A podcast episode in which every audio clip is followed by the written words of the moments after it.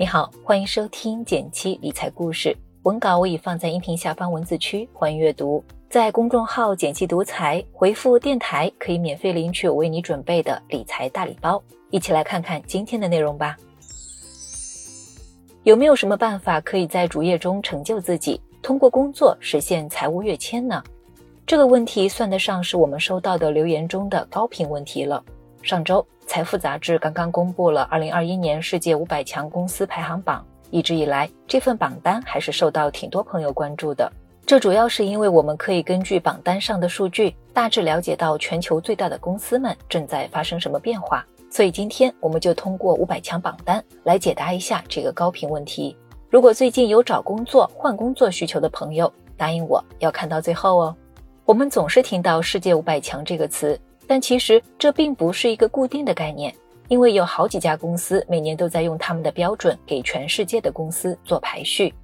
比如我们常听到的福布斯五百强，是由美国福布斯杂志综合考虑企业的营收、利润、市值等因素；而刚刚发布的财富五百强是由美国财富杂志来评的，排序主要看营收和规模。因此，财富世界五百强其实指的就是世界上五百个最大的企业。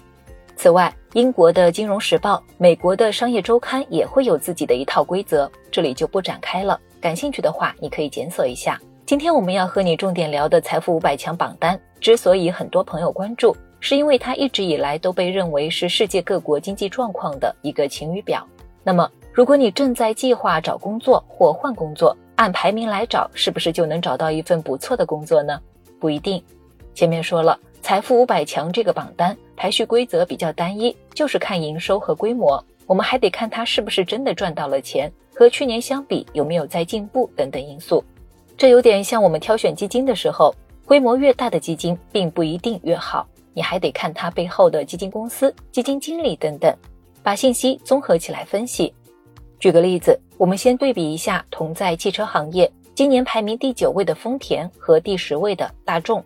看完之后，我有一些新发现。无论是丰田还是大众，今年的营业收入跟去年相比都在下滑。不过，丰田的状况好一些，利润还是在增加的。为什么会这样呢？带着好奇，我又在网上检索了一番之后，发现曾经的销量王大众，因为疫情，全球的交付量下降了百分之二十三点六。据统计，二零二一年七月前，大众每卖出一辆车，不仅一毛钱不赚，还会从中亏损约三千三百七十九元人民币。相比之下，丰田虽然全球销量也在下滑，但净利润还是在增长的。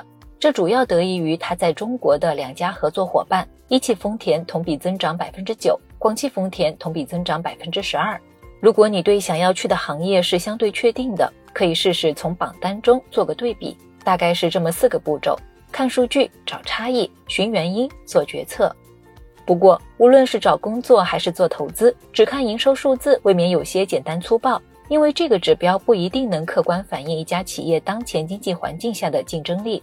那么，如果想要看一家企业值不值得你加入，有没有其他指标可以参考呢？我推荐你看一看 ROE，全称是净资产收益率，计算公式是这样的。ROE 等于净利润除以净资产，其中净资产等于总资产减去总负债。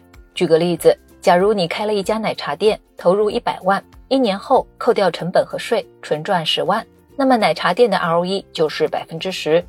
作为一个常用指标，ROE 都快被人说烂了，估计有不少老司机会嗤之以鼻。看这个有用吗？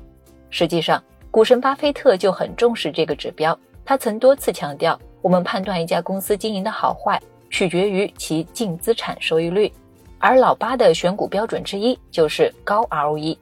在财富五百强榜单上是有直接给出净资产收益率排名的，两个榜单一对比，你就会发现结果还挺不一样的。比如在净资产收益率榜上，美国的 HCA 医疗保健公司以百分之六百五十六的 ROE 排在首位，而中国公司中排位最靠前的是联想集团。在五百强榜单上，他俩分别是两百零七位和一百五十九位。掌握了前面两个小技巧，再回头看看榜单，我还悟出了以下三个点，总结了下来，希望对你的财务跃迁能有一些新启发。第一，关注企业所在的行业。每年都会有人分析各个行业到底谁赚钱，进入一个有前景的行业，也许能让自己财富增值的速度更快。第二，注重时间复利，将工作经过转变成工作经验。我们在聊理财的时候讲过很多次复利的概念，如果能将复利的思维方式作用到日常生活中，也会极大的提升我们的职场价值。复杂的事情简单化，简单的事情系统化，就能够得到最宝贵的经验，有更多时间去处理能产生高价值的事情，成为有更高价值的人。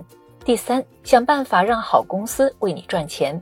我们经常听说某某公司年薪百万，谁谁谁二十多岁财务自由了，但对于普通人，可能很难有这样的机会或运气，赶上公司发展的黄金时期，当上高级别管理层。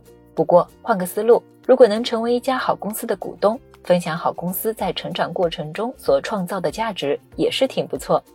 今天就先聊到这里吧。如果觉得今天的内容对你有帮助，还请点个赞鼓励一下。想要学习更多理财投资知识，可以按照上述的提示操作，免费领取我为大家准备的福利。订阅电台，每周一到周五，简七在这里陪你一起听故事、学理财。我们明天见，拜拜。